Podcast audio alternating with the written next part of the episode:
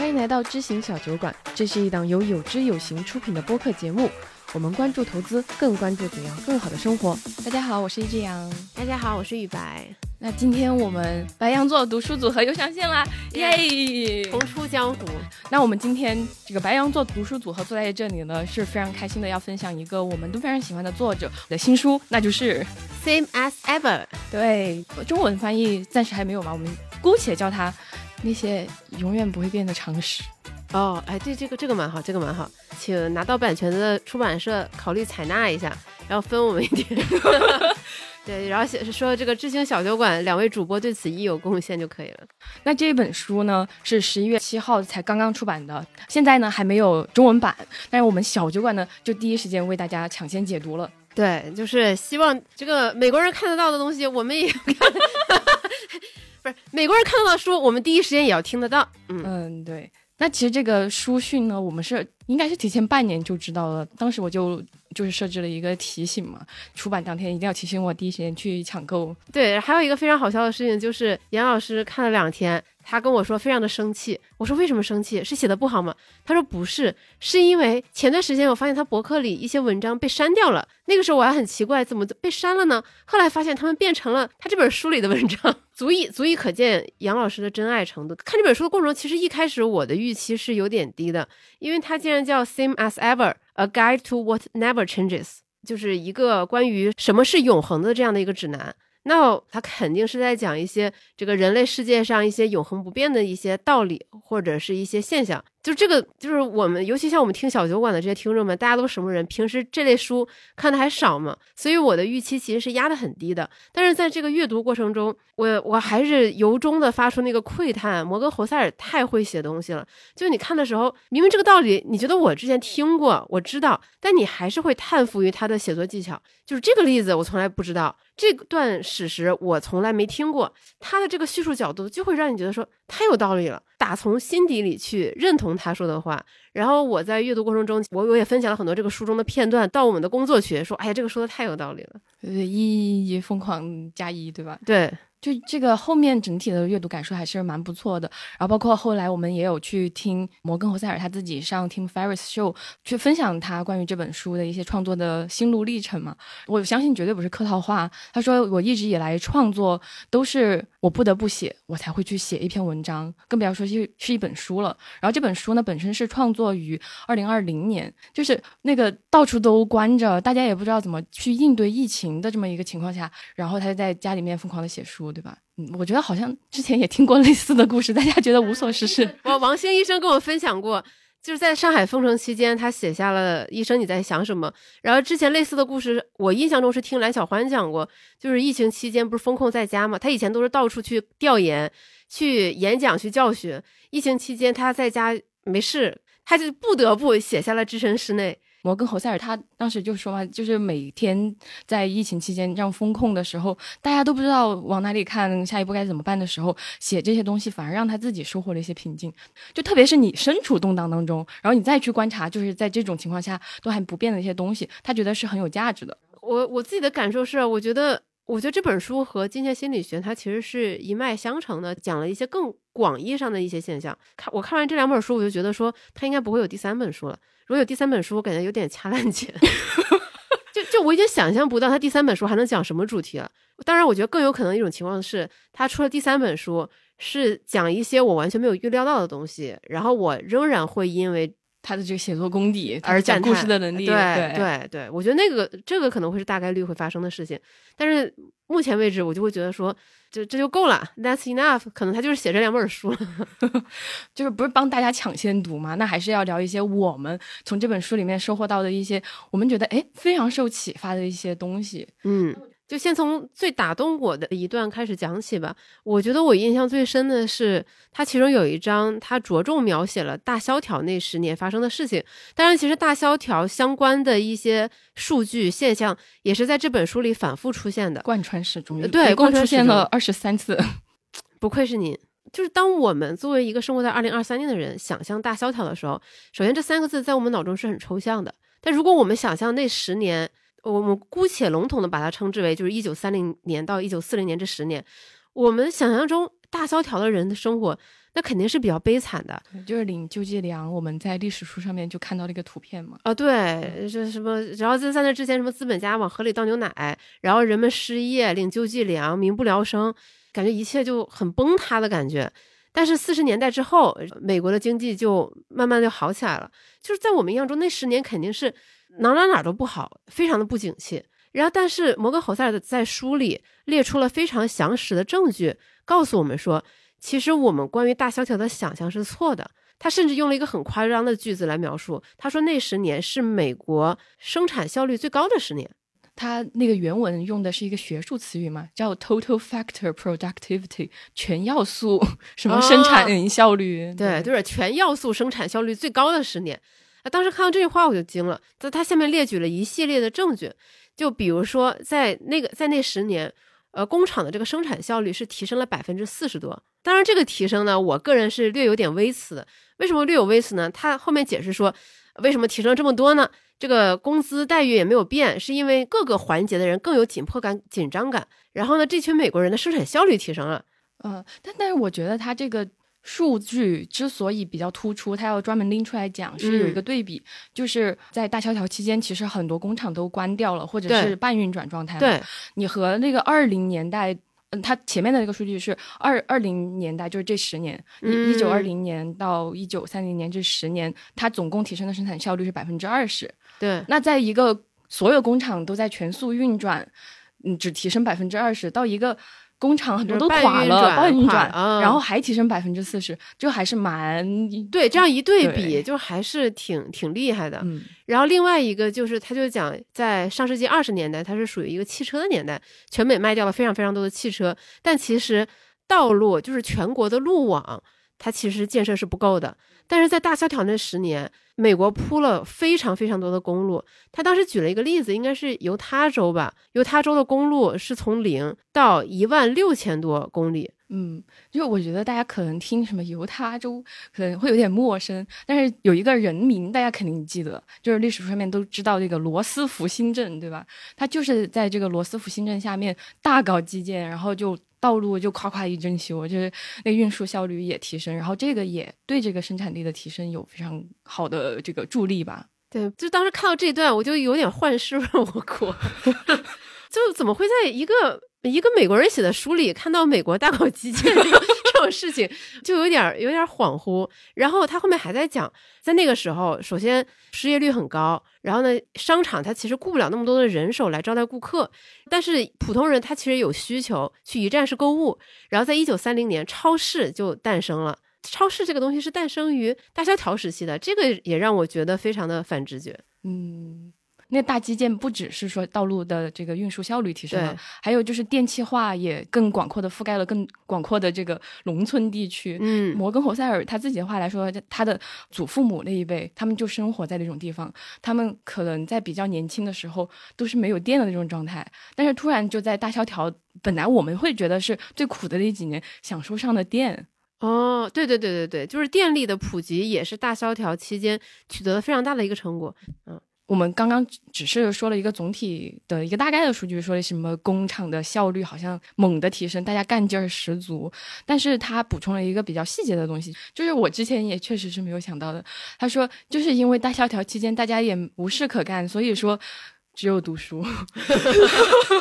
所以那些小孩儿嘛，也没有想说要出去找工作，因为找不到。就受过教育的劳动力，第一是为之后经济蓬勃发展的时候作为这个好的劳动力的预备军；第二个是在这个大萧条期间，不是大家也卯足了劲儿想说想办法怎么提升效率嘛，生产的效率，他们也好像发明了非常多的机器。嗯嗯，对，就是他们在技术创造和革新上其实也取得了很大的进展。其实这个东西在道理上，我们想一想也能想明白。美国在二战后得到了如此突飞猛进的发展，如果他们大萧条没有取得任何的进展或者进步，他是不可能一下子就获得这样的飞跃的。就就就是美国人，他不是说一九三零年像《三体》一样，我们全部人对吧脱水或者进入这个冷冻状态，然后到一九四四零年，咱咱们再解冻。或者是什么什么，或者叫什么泡水，然后我们再 重新长起来。但那十年不是一段空白，我们忽视的那十年，正是他们积攒了非常多的能量、能力，用游戏话语就是猥琐发育，在后面才能发大招，然后蓬勃发展的那个时代。我觉得这些事实其实给了我挺大的信心和力量，因为我觉得现在也。很多人会对自己所在的环境，就感觉每天都有各种各样的负面消息，他就觉得很悲观。我跟侯赛尔这本《Same as Ever》讲大萧条这部分，给我最大的启发是，其实哪怕是在那么那么坏的年代，还是有很多的增长，很多的突破，有很多的好事在缓慢的发生。嗯，反观我们个人，如果我们在我们的生活中，在我们辐射的这个半径中，我们看不到这些东西，我们看不到任何的好消息。我感觉我们身边没有一个人在正向的发展，那我觉得可能啊，有一定的概率是我们的这个信息源出问题了，就是我们所处的这个环境信息质量还不够好，就我们并没有接触到那些还在想办法、还在取得成绩，甚至还在赚大钱的人。就之前我们有聊过嘛，就是任何时代都有人在赚钱。如果我在我们身边，你环视周遭没有这样的人，那一定是我们的圈子还不够大，我们还没有接触到这样的人。那我们应该做的不是说，我们也在社交媒体平台就是发牢骚，我们每天在家里焦虑抱怨，可能我们更应该做的是走出去，去多跟人去交流，我们去多去接触不同城市、不同领域关注的问题不一样的这些朋友，看他们在关注什么，他们在焦虑什么，他们现在兴趣点是什么？我觉得很有可能这些跟人的交往，它能带给我们更好的启发。当然，也包括收听一些比较优秀的播客。对，比如说知行小酒馆，对吧？对对，嗯，我觉得摩根·侯塞尔在分享就是大萧条的这些东西，也不能说证明之前我们所知道的关于大萧条的东西是错的，对，而是说他给我们补充了多一个视角，让我们看到它的另一面是什么样子。是的，就是我不是说这个全书一共出现了二十三处关于大萧条的描写嘛，那其中除了那些细节打动我，还有一个小的一个细节。就是关于这个美国梦的诞生，也是在大萧条时期。就是摩根·侯塞尔在书里面，他首先就已经写的很动情了。他说，当那个作家，就是创造“美国梦”这个词语的那个作家，在书里面写每一个美国人都能通过自己的劳动换取自己想要的生活吧，就类似的表述的时候，嗯，大家正在挨饿，正在那个救济面包处排队，但是。当时这么如此充满希望的词语，这么充满希望的一篇文章，这么充满希望的一本书出版之后，却受到了大家的立刻的欢迎。就大家太渴望，就有一个盼头，太渴望生活会好起来了。也是因为有这些盼头，大家才会想着说，我卯着劲儿提供效率，那我这个一定能扛过去的。摩根·霍塞尔在这本书里面讲完大萧条之后，紧随其后的呢，他提到的一个非常重要的美国的一个时经济发展的时期，就是一九五零年代。简单来说，上世纪五十年代，呃，根据我自己的浅薄的认知，应该就是美国二战之后又相对比较和平，然后经济快速发展、比较繁荣的一个年代。就是包括我们之前会看到的一些呃文章嘛，就会讲说那个时候在五十年代的时候，美国梦大概有了一个雏形，就是一个全职工作的父亲，一个在家全职带娃的母亲，然后有一个可爱的小男孩，有个可爱的小女孩，然后再有一个宠物狗。然后住一个大 house，对大 house，这就是美国人追求的美国梦。然后当你拥有了这一切，你就可以打上一个令人艳羡的标签，就是中产阶级。哎，是不是一切听起来有点耳熟？就是感觉是这美国版小康梦。对，因为因为因为到了六七十年代就会遇到了越战嘛，然后八九十年代又有和苏联的冷战啊等等。对很多尤其是现在的美国人来说，他们会觉得说上世纪五十年代是一段非常平静和美好的生活。包括有的时候我们我们会看一些就是他们竞。选的时候会说，在上世纪五十年代，一个男性，一个成年男性，他就能养活一大家子人。在但是到了现在，两个全职员工，他们非常的辛苦，却仍然食不果腹，养养不起一家人。问题出在哪儿？所以我们要改变。在美国的那个大选中，你经常会看到这样的一些呃宣言或者是演讲。我觉得类比到国内，它是不是有一点像很多人会怀念上世纪八九十年代，觉得那是一个充满机会的时代。上了大学，你毕业还包分配，对，好像什么东西都能卖得出去的感觉，就是感觉无无无限可能。包括我们看网文，很多穿越也是穿越回上世纪八九十年代，然后呢就下海做生意，赚得盆满钵满，超级多这类的文章。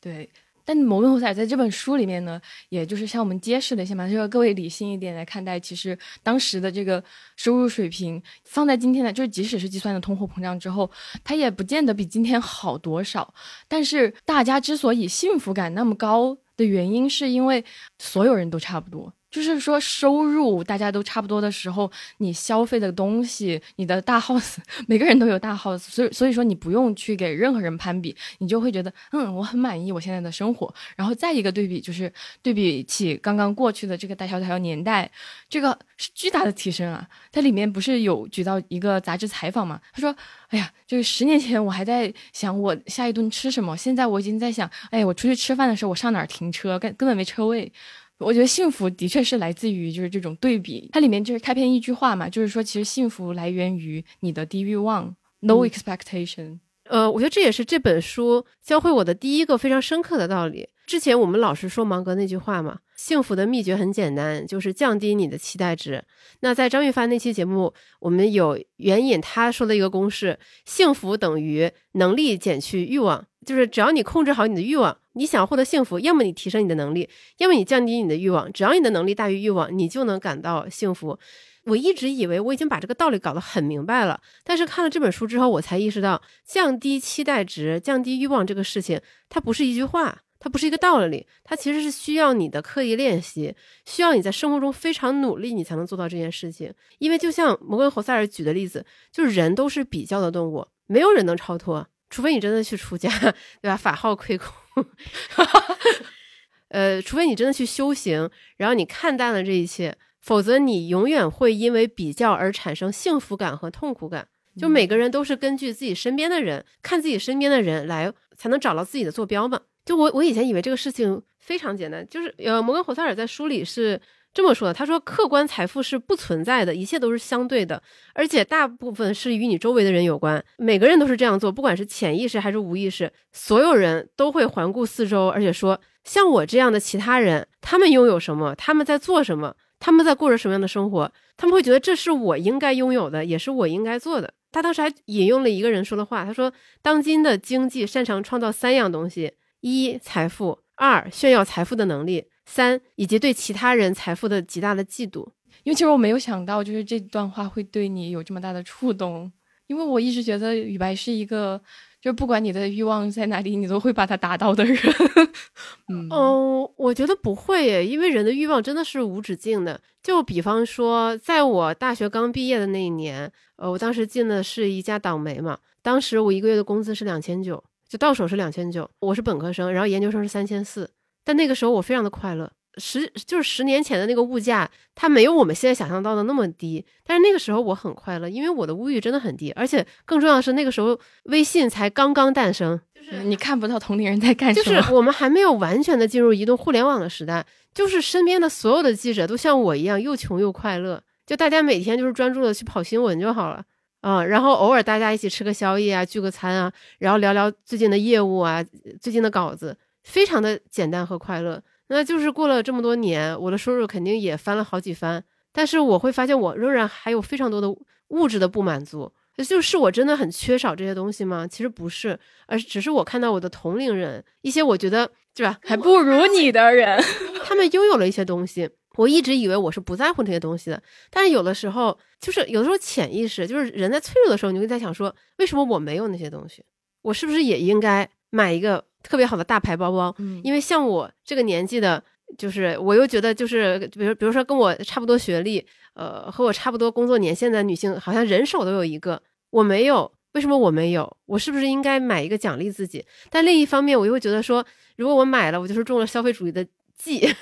哎，但是你刚刚提到一点嘛，就是像降低欲望或者说控制自己的预期这件事情是需要不断的练习的。对，我觉得是这样，就是我们的出场设置是我们会不停的去把自己跟周围的人进行比较。就我我们一直想说，对吧？我觉得我们的我我们的生活是这样的，就是我们给自己设立了一个目标。我让我们达到这个目标，然后我们就会产生新的欲望，然后你就一路的不满足，这就是我们就会一直在无聊和焦虑中这个钟摆中来回摇摆嘛。我们得不到，我们就焦虑，我们就痛苦；我们得到了，我们就会觉得很无聊、很匮乏。就是只有你非常有意识的训练自己，不去和别人相比较，你要反复的叩问自己的内心，到底有哪些是你真正需要的，你才能逃离这个循环，才能真正做到芒格说的降低期待值。否则你就得不停的去提升你的能力，因为你的欲望在不停的增长。但是人的能力提升肯定是有天花板的，因为他你的能力提升，它是需要靠运气的，有运气的成分，这个是你控制不了的。一旦你的能力增长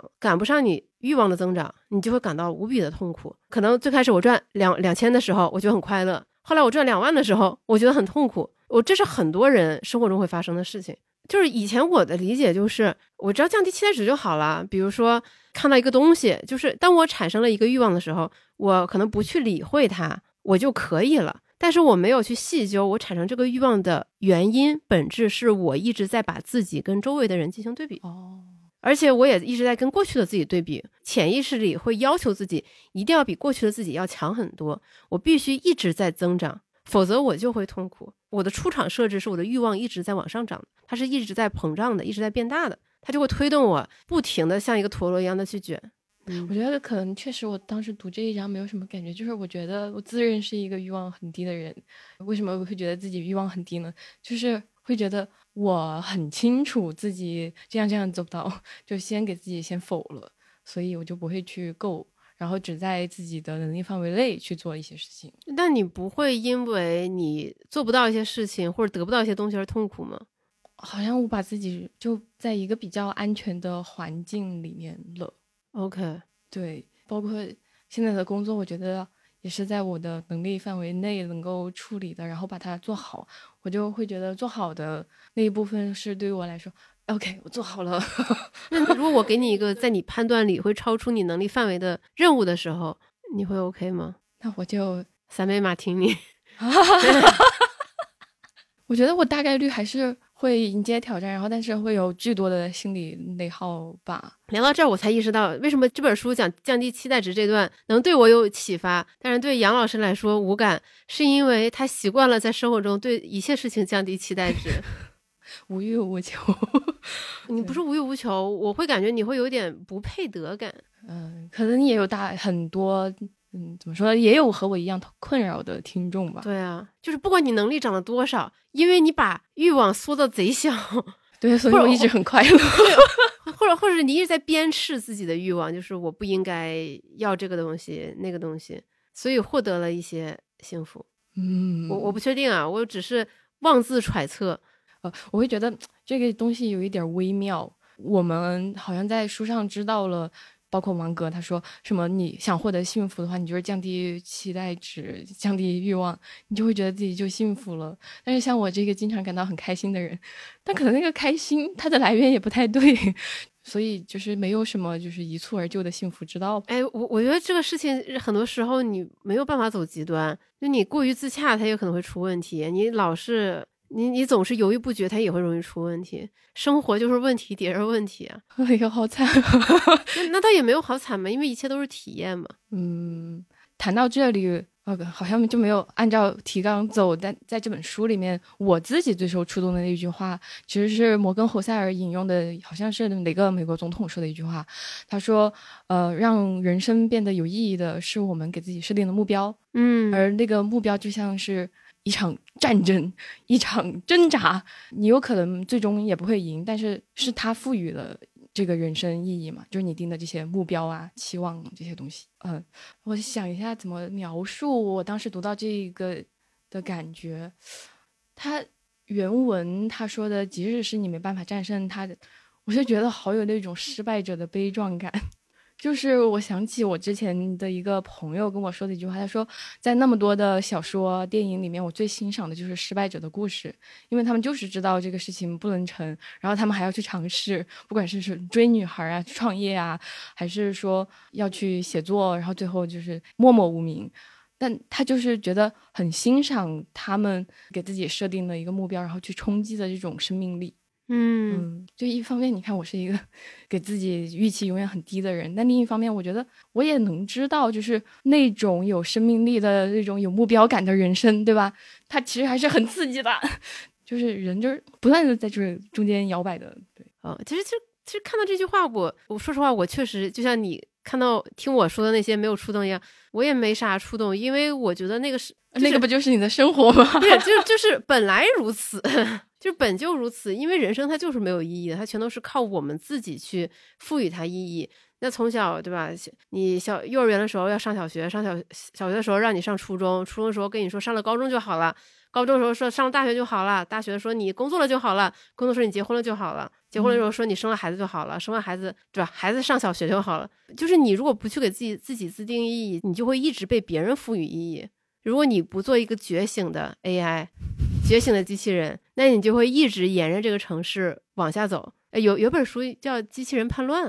大概是这个意思，让我想起了。不过他那个更多是讲生物学的，所以我看到这句话，我我的我的反应就是认同，本就如此。人生美妙之处就在于，我们可能都是只有几十年的时间，但是我们可以给自己自定义目标。我可以去研究古生物，我就研究一辈子；我也可以就是研究瓷器，我就研究一辈子；我也可以说，我就是要飞黄腾达，我要好好赚钱，努力赚钱，哪里有风口就有我，那也是很有意思的一辈子。就是没有哪种选择是错误的，就是它全然在于你给自己设定的这个目标。然后几十年后，当你垂垂老矣，你回看你这一生的体验，一点都不后悔。我觉得那个才是可能是很美满的一种追求。我觉得刚刚包括我们的对对谈，然后还有摩根·侯塞尔书里面说的这些东西，就是对人生特别有启发的部分吧。好可怕！对，上这个价值。就不像他在写就是金钱心理学的时候，他就只是说那对我们的投资有什么样的启示？我觉得他就是真的是用这些很小的故事来给了我们一个他目前这个阶段觉得说他对人生的一个思考吧。呃，这我觉得这个要涉及到摩根·侯塞尔的写作技巧，因为其实给人讲这些人生道理是一件非常讨人厌的事情。嗯呃，我们两个同意，对我们两个在录这期节目一直在小心翼翼避免说教，显得非常的有说教味，就是那个是我们非常不愿意发生的事情。我们只是在这里稍微分享一些我们看完这些书之后的一些想法。我记得你不是说这是这句话是一个总统讲的吗？他前面还举了一个例子，他觉得这个世界上最悲惨的人是那些在什么法国南部，呃，这个生活在那个沙滩边上、沙滩边上的人，天天 party，对，天天 party，说那些人的生活太悲惨了。呃，当然了，这个观点我无法苟同。呃，但我想说的是，就是如果一个人他真的能够安安心心在海边阳光沙滩仙人掌能够度过一生，其实这也是非常了不起的一生，因为他真的会会享受这个休闲的时光，对，心无旁骛，对，因为。我们绝大多数凡人，我们是做不到的。就是处江湖之远则忧其君，就是哎，这那那句话上一句是什么来着？是吧？居庙堂之上则忧其民，处江湖之远则忧其君。可可能个别字我背错了，但大意是这样的。我们躺平躺久了就会想奋斗，我们奋斗奋久了就想躺平，就是永远都在做仰卧起坐。能够好好休息，它其实是一个非常罕见的技能。真的让你无所事事待一周、待一个月，你是会慌的。就像我们和沈帅波录的那期一样，他就说，人最可怕的就是在你还没有那么财务自由的时候，拥有了人身自由，你就老是想自己去搞点什么事情。所以我觉得很重要的一点，可能是啊，尽快尽早把设定人生目标的这个权利掌握在自己的手里，不要被别人设定着目标，被别人牵着走，早日把这个主动权、这个控制权掌握在自己手里，尝试自己去设定目标，然后去努力实现它。不管成功与否，其实对你来说，你都会有一种对人生、对自己人生的掌控感，那种感觉是特别好的。那那我觉得摩根·侯塞尔除了在这个生活方面通过这些小故事给了我们一些就是启发吧，他还有一个我觉得特别妙的，对于就是职业发展或者职业选择上面。特别厉害的一个说法，但这个说法可能可能你早就已经听过了，就包括我本人，我可能在小学的时候，我妈就已经告诉了我这句话，就是我妈就我真的从小就跟我说，她说一切的工作都是销售。因此，你需要更多的跟人打交道，所以我导致我一直以来都特别讨厌这句话，因为我对他的理解就是，因为我妈是一个非常非常好的销售，我觉得她就是如果是在一个什么公司，她一定是那种销冠的那种级别。但我自己本身不是那种人，也比较偏内向一点，所以我小时候对这句话的理解就是，就是就是我一定要变成一个伶牙俐齿的人。如果世界上真的一切的工作都是销售的话，那我可能就不是很适合工作。我以为你要说我不是很适合这个世界，我要换一个世界玩一下。对，但但我觉得杨老师的这个心路历程非常的真实。就我我以前有这种，我个人觉得算是好学生心态，就觉得说我只要做好自己就可以，我只要做好事情就好。很讨厌那种就是夸夸其谈的人，就是就是只有嘴皮子啊，没有真功夫的人，就超讨厌那种人。就是我觉得这是，尤其是一些自以为自己有实力的人，特别容易陷入的一个陷阱。因为我觉得，就是首先他那个话是这样的，就是一切工作都是销售，或者是帮助销售。这意味着什么？其实我觉得是两重含义。你做得好，这是一个基本，但你也要把你的这个东西卖出去，你要让对方了解到你的价值，这需要沟通。沟通技能是每个人应该掌握的必备的技能。如果你不能让对方再通过沟通的，不管是几分钟啊，还是一顿咖啡，还是一顿饭的时间，了解到你能给他提供的价值，那你们的这个合作很有可能就达不成。当然，你可能在这个比如说面试或者是沟通之后，你可以骂他有眼无珠，怎么怎么样，但是结果就是你没有达成这个合作。其实这这对双方都是一个损失。另外一个是，当你在找工作的时候，你尤其应该清晰的判断自己，我到底是盈利部门还是成本部门。我是帮这个公司生产产品、增加利润、做销售，还是我的部门是一个支持部门，帮助他们更好的赚钱？如果我是在支持部门的话，那我就要想，我怎么样能让我的能力和我的工作不可被替代？只有只有我才能更好的帮助他们销售，而不是其他人或者是其他的技术。因为最后归根结底，任何一家公司最终都是要赚钱的，他都要为他的投资者、为他的股东负责，这是一个公司建立的根本目的。每一个人其实都是一个产品，你都是要把自己推销到市场上。我觉得这个才是你，就是你在这个世界上立足的一些根本的要义。就是为什么我们能赚钱，一定是我们提供了一些对方需要的东西，所以他需要用钱来换取我们生产的产品或者是我们的服务。包括很多人会抱怨说，我投了那么多简历，为什么我没有拿到 offer？这投简历它不构成对方一定要雇佣你的这个条件，它不是一个必要充分条件，而是你的能力确实对他有帮助，你满足他的需求，他才会付给你钱，这才是一个比较基本的逻辑。就是如果没有意识到这点的话，我觉得会蛮容易走弯路的。嗯，我觉得理解了一切都是销售这个前提之后，那就非常好理解另一个东西，就是一切销售的背后都是故事，因此讲故事的能力非常的重要。我觉得任何工作超过五年的人，应该都会很认同摩根·侯塞尔的这本书里讲的，就是讲故事的能力特别重要。说白了，很多很多的事情，你做的任你做的大部分的工作的本质，其实都是在说服别人。包括我们节目也是这样，我们是在说服你接受一些信息或者接受一些道理。这些道理很可能是你之前都听过的，但是我们用一种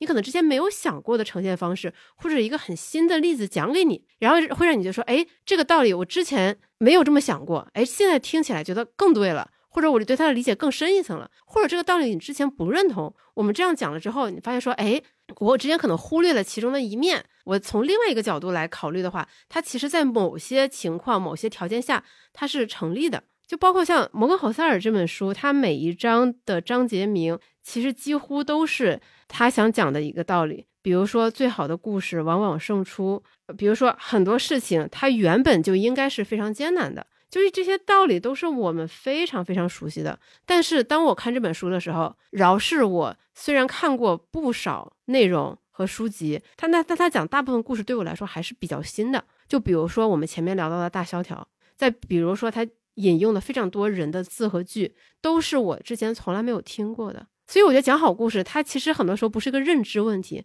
它还是一个数据的问题。你要到处去网罗一些好故事，它才能更好的佐证你的道理。这里可以应用到在职场中，你如何说服你的同事，如何说服你的老板，也可以应用到亲密关系中，你如何说服你的父母，呃，说服你的爱人，说服你的子女。就像之前杨天南老师不是经常会在节目里传授我们一些媒体技巧，就是跟父母沟通一定要学邹忌讽齐王纳谏，就是要举这个同小区的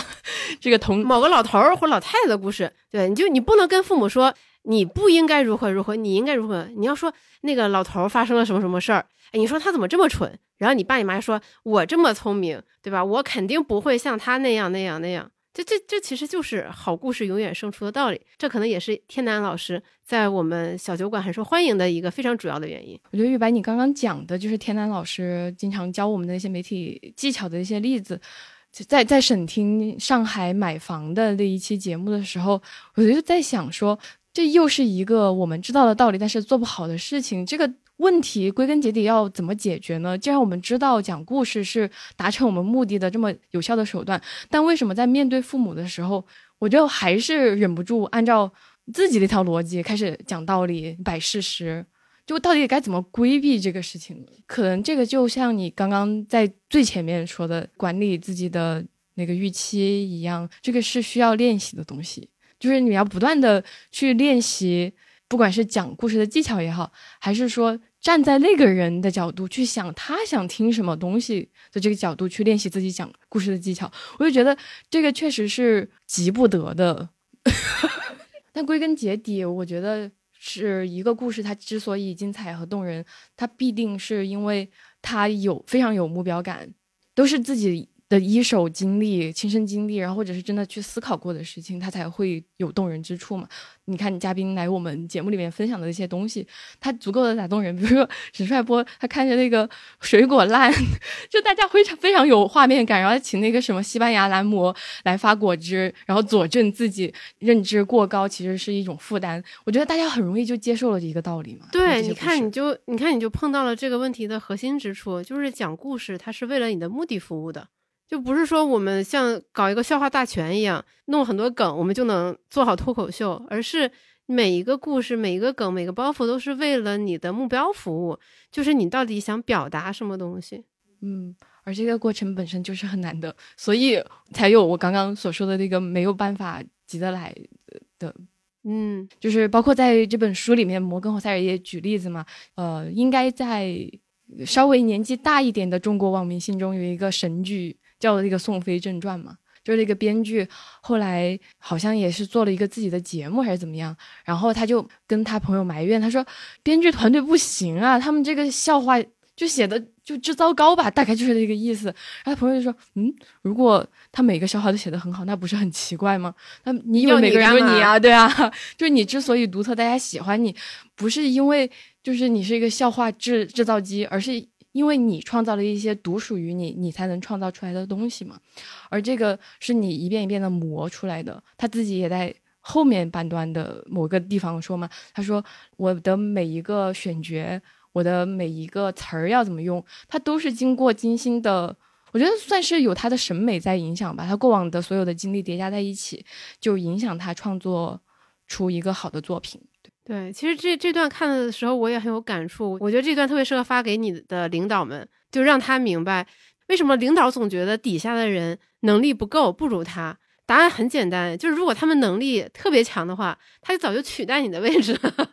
就不会有你，你就不会在今天在这个地方了。他们之所以拿着比你低的工资，在比你差的位置，就是因为他们能力还不如你，或者起码你在某一方面比他们强很多。不只是说这些。我们所谓的这些俗世的职场智慧，其实宋飞的那一整段例子看了以后，也让我稍微松了一口气。宋飞问的这个问题，不是说他很傲慢，他看不到编剧团队的努力和他们的才能，他是从根本上揭示了一个创意产业永远会面对的一个问题，就是你永远没有办法规模化这个事情和标准化这个事情，因为它是依赖于人的创意的。我之前一直有一个妄念，就是想给知行小酒馆打造一个完美的流程。就比如说，我们现在就已经录好二零二四年一月份的所有的节目，这样呢，我们就可以更好的安排我们每一个成员休假的时间，对吧？我们可以对吧？冬天对吧？请一个一周的年假，我们去陪伴家人，我们可以出去旅游，我们每个人都可以有足够的休息时间，而不是经常在周末的时候还要火急火燎的重录节目。或者是在搞剪辑相关的事情，但是我看了这个书之后，我就感到松了一口气，因为他宋飞就因为那句话嘛，他也他他也跟你有同款的苦恼，他也想标准化这个事情，对，让他更有效率。对，就是他后面就顿悟了一件事情，就是他原话是 "It's supposed to be hard"，就这个事情本来就应该很难，他本来就不可能那么轻松的给他标准化、流程化，就是然后这会这也会让我回想起我以前在媒体的经验。你想有那么多毕业于各种高校、非常有经验的资深记者、资深媒体编辑，但是每天的报纸，因为有很多个版面嘛，也常常会面对有可能开天窗的风险。就是因为编辑，你得挑挑拣拣，你选出最适合当天头版，或者是你这你这个版面放在最主要的那条新闻，在你等待这个记者传回稿子的那段时间，其实你不知道他能不能把这个稿子写好，你也不知道他能写成什么样子。但是当当他传过来之后，你还要想办法说我要怎么样在最短的时间内把它给改好，然后还要经过所有的流程，然后还要再复印。每天其实都是在打仗，没有一个日报编辑会说我要是能够提前一周把这个东西编好就好了。就是在这个本来就很难，这个章节名字就叫这个啊。这一章里面还有一个蛮打动我的点，就是摩根侯塞尔分享的一个他自己的亲身经历嘛。他自己之前在一个财经媒体工作的时候，那个财经媒体应该也是一个像一个网络博客，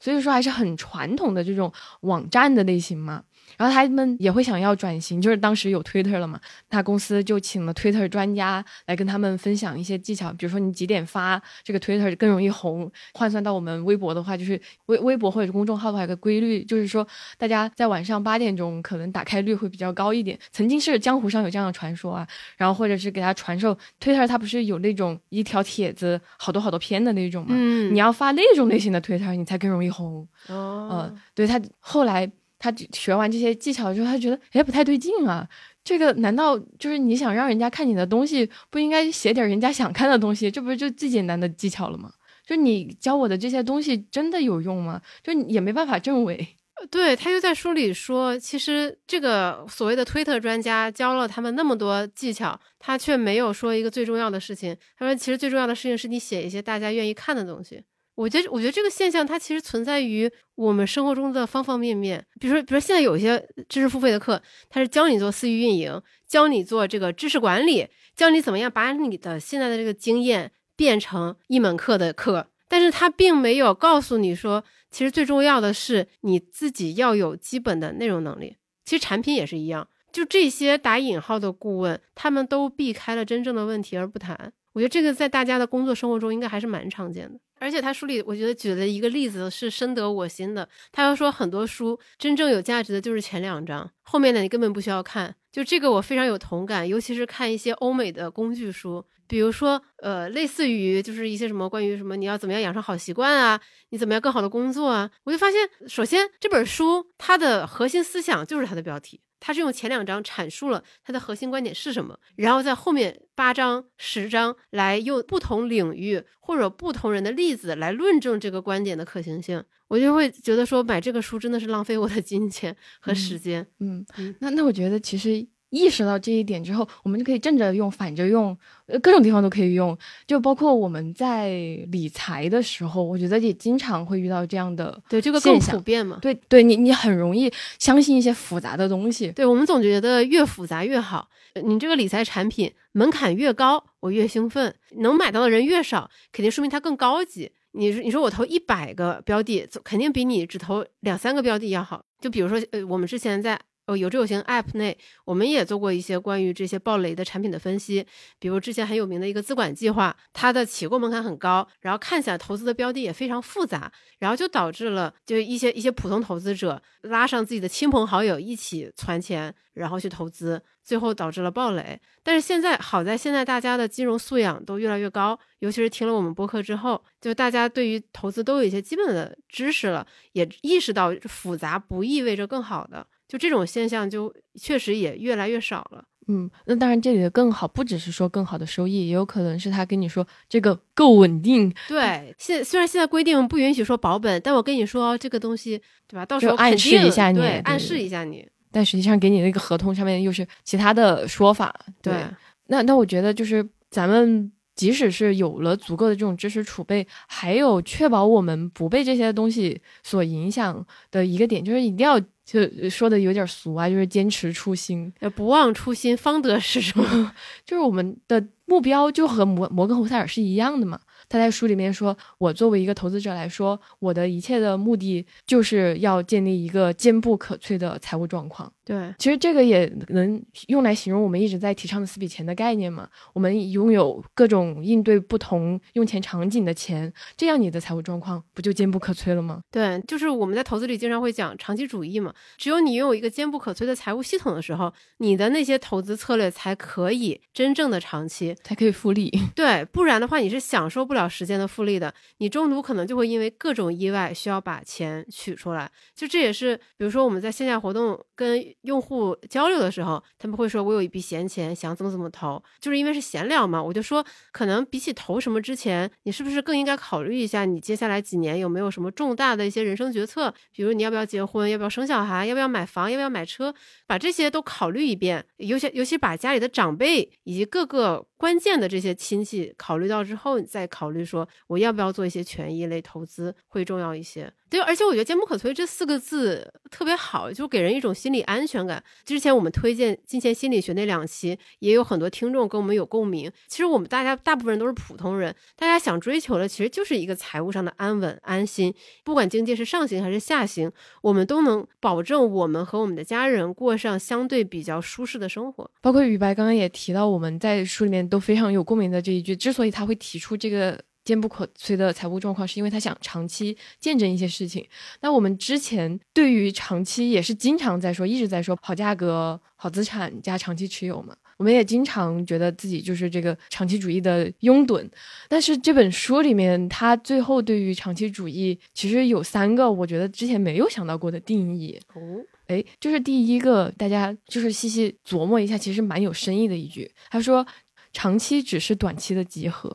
就是短短几个字，我就觉得就揭示了一些东西。就是你想要长期干你一个事情，你要长期的投资，那你短期的这种心理上的折磨，或者是说这个暴涨的时候你的那种开心，都是你需要去应对的。那我们在说要建立一个坚不可摧的财务状况的时候，其实你是在应对这些短期你要经历的所有的事情。对我觉得这点是继那个降低期待值之后，对我特别有启发的一个道理，就是。我们经常说我们要坚持长期投资，其实我们的潜台词是我们知道股票是长期来看收益率最高的资产，所以长期来看我们一定是赚钱的。我们会说这句话，肯定是因为我们在忍受短期的亏损或者短期的波动。我们认为，只要我们说我们坚持长期，这个短期的痛苦我们就可以忽视掉了。但其实，就像摩根·侯塞尔在书里说的那样，长期是由无数的短期聚合而成的。也就是说，其实你不是说我现在就往后一退，对吧？这个二郎腿一搭，我就等着五年、十年坐收长期利润就好了，而是我需要忍受无数个这样短期痛苦的瞬间和时间段，我才能收获一个长期，比如说五年、十年的硕果。就以前我们想的太乐观了，就以前我们总觉得。长期就是意味着我把这个股票软件一关，我就可以万事无忧了。其实坚持长期是一件特别特别难的事情，但是我觉得用逻辑想一想，又觉得很合理。为什么长期主义这个事情那么多人坚持不了？这就说明长期主义坚持本来就是一个比关注短期更难做的事情才对。我们不应该把它说的很简单，对我们不能把它说的很轻松，在嘴上说，哎，就是我们要坚持长期主义。当我被套牢了，我就变成了价值投资者。这些词语，你做到它的成本其实是非常非常高昂的，它需要你经受大量的刻意练习，就是你要做很多反人性的情绪控制，你才能真正坚持成为一个长期主义者。就如果你没有下定这样的决心，没有这样的觉悟，你绝对不可能成为一个长期主义者啊，除非你的天赋异禀，你的本性如此。而且也可以结合他说的第二个定义来理解嘛，就是你一般在投资，我们在做投资的时候，相信你都不是管的你一个人的钱，或者是说你这笔钱你未来要用到的地方不是你一个人的，有可能是你小朋友的，有可能是你未来的妻子的生活。对，那如果你要去照顾到他们的需求，这个钱得花到他们上面的话，你这个长期主义，你一个人做，你一个人坚持是完全不现实的。就是他们也要必须被你考虑进去，或者是说支持你的这个做法，你才可能更有效的坚持下去。我觉得他原话说的更好一些，我可以给大家念一下。他说：“从长远来看，光光是你自己有这个长期主义的信念还不够，你的伴侣、同事、配偶和朋友都必须也要加入你的这段旅程。”对。就是你不能说我是我们家做投资的那个人，我自己坚持长期策略就好了。因为真正影响大部分人投资决策的，往往是投资之外的东西，你的亲密关系，你的一些其他的支出需求，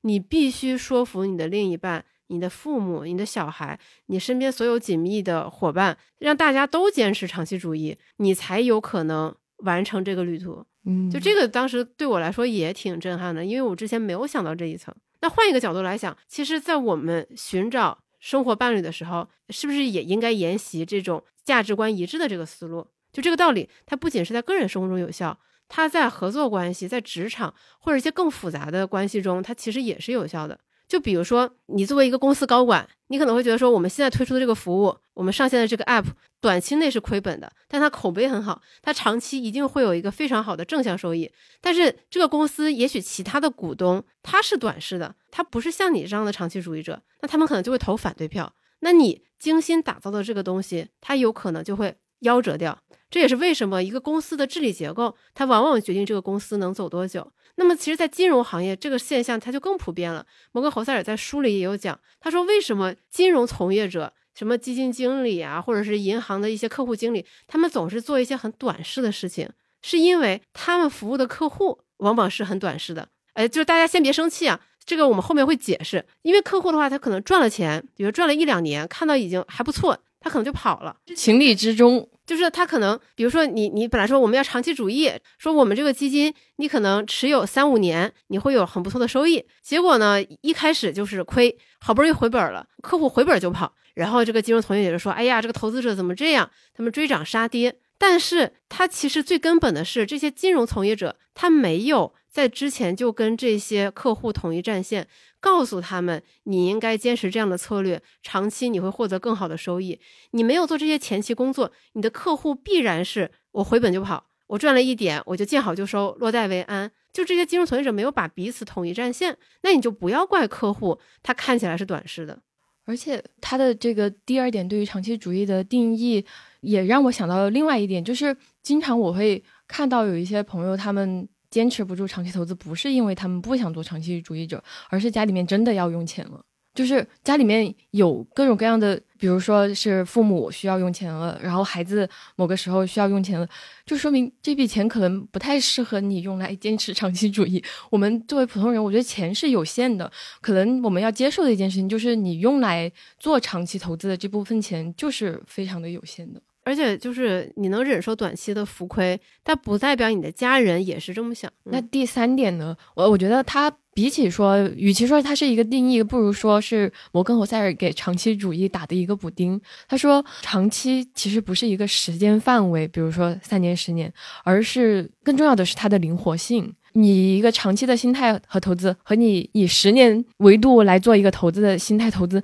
你是完全不一样的。我们可以想象，如果一个人。它里面有举一个例子嘛？他说，如果一个人他在二零一零年开始投资，然后他说我要投十年，那遇到二零二零年新冠疫情、美股熔断，那他岂不是会很绝望？可能之前那么多年的努力，到就在那一夜就就付诸东流。所以，这个长期并不是说我们在做任何事情的时候给自己呃规定说我这个事儿就得做个几十年之类的。不是给自己设定时间期限，而是以一个更灵活的态度去面对投资或者生活吧。啊，对啊，如果他到二零二零年说，哇塞，这个长期投资是个骗局，呃，然后我全部赎回，那那我们肯定就会很惋惜，因为我们有后视镜，我们知道，如果他多坚持一年两年，就完全是不一样的体验。而且关于这个长期投资，我觉得他书里有一段也讲的蛮好的，但是我可能没有办法复述原话，因为我没有对着原文讲。他就讲说，我们对投资其实有两个误区，一个是我们觉得做到长期主义很简单，另外我们觉得做到一些正确的投资原则很简单，比如说低买高卖，我们会觉得我们价值投资好公司，当它出现好价格，价格很低的时候，我就很自然而然的买入啊，这个事情没有什么难的。但是我们忘了一个事情，当一家我们眼中的好公司，它的股价暴跌的时候。我们生活的其他的条件和因素，它肯定也是随之发生变化的，也就没有可能这个世界上其他的任何条件都不变，只有这一家公司的股价莫名其妙出现了一个下跌。这个事情不是这样的。但是当我们很乐观的说这句话的时候，我们大脑的潜意识是以为一切其他条件不变，就控制变量法，只有这个公司股价出现了下跌。比如当时腾讯六百多的时候，很多人都会说：“哎呀，我当时在腾讯一两百的时候买，那该多好。”如果再出现这样的价格，我一定非常坚持的抄底。但是当腾讯股价跌到四百、三百、二百的时候，其实真正敢于去抄底啊，当然且有子弹抄底的人其实没有那么多，因为当时大家会觉得说腾讯的估值可能还是偏高。第二，中概集体跌成这个样子，国家是不是对于互联网行业还有一些什么样的政策？我还是得观望观望。第三，它会不会继续下跌？我会不会抄在半山腰上？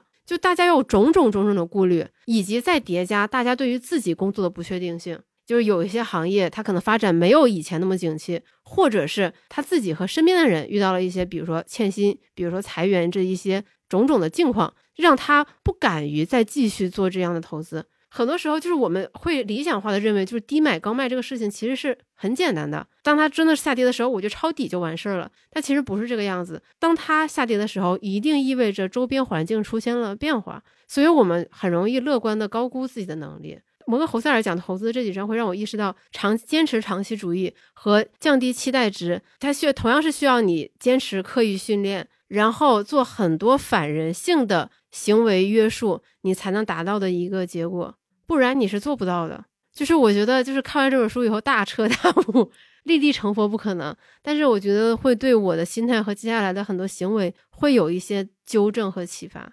嗯，就是这这是已经是第三次录制关于摩根侯塞尔的书籍的节目了嘛？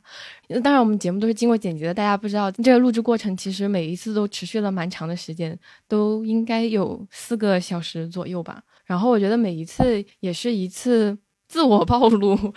就是比如说，第一次就暴露自己，就是这个对于存钱或者是说理财非常非常不成熟的一些理解。然后第二次，我觉得是暴露的是一些工作上的一些困惑和迷茫吧。那这一次，我觉得其实又有一些自我暴露的成分在里面，包括雨白说，就是降低预期是需要不断的练习的那一段里面，我觉得我自己也是第一次想到，就是原来我这么容易快乐，是因为我对自己预期很低这件事情。我觉得这三次就是这种自我暴露，会让我觉得摩根·侯塞尔他这个人有点魔力，就是你但凡你在读这本书的过程当中，你受到触动的那些点，那绝对是戳动你的那一点。然后你就顺着那个东西下去，你就会开始自我反省。然后他在今天，今天早上我有听他的节目嘛？他在节目里面最后有说要 Tim Ferriss 有让他寄予读者，就是听完这本书，他希望这个读者读者能收获什么？他说：“我希望大家读完这两本书，都更多的关照自己的内心。”他用的原话是 “become more introspective about what you want out of life”，就是你的人生当中你想要追求什么。以及这些小的故事能让你在面对大事件的时候更加的平静，不是因为你知道怎么逐个去点评那些比较大的事件了，而是你知道人类在面对这么多乱七八糟的事情的时候，他们就是会有固定的应对的方法，那就是不知道怎么应对，去接受这个现实。对啊，所以我觉得他很难写第三本书了，就他还能写什么呢？他已经把该说的东西都讲完了呀。对。那就希望这一本 Same as Ever 就早日有中文版，能被更多的读者读到。英文版的这个 Same as Ever 也延续金钱心理学嘛，也是用一些比较平时的语言，也非常鼓励就是有基础的这个阅读英文能力的朋友去看一下。对你，如果你有大学英语四级水平，我觉得你都能通读下来。嗯，然后如果你不太了解这个摩根·侯塞尔这个人的话，可以去听一下我们之前关于他的节目，那个链接我也会放在这个 show notes 里面。那那在节目的最后呢，我觉得这个书里面也是非常多的宝藏金句啊。呃，我和雨白就一个人找了到了一句想分享给大家的。嗯，那要不雨白先说？呃，我我个人特别喜欢的是两句话，不好意思，第一句我觉得是他关于投资这个价格，我觉得他有一个非常就是有一个我很喜欢的比喻，他说每一个市场的估值都只是今天的数字乘以明天的故事。我觉得这个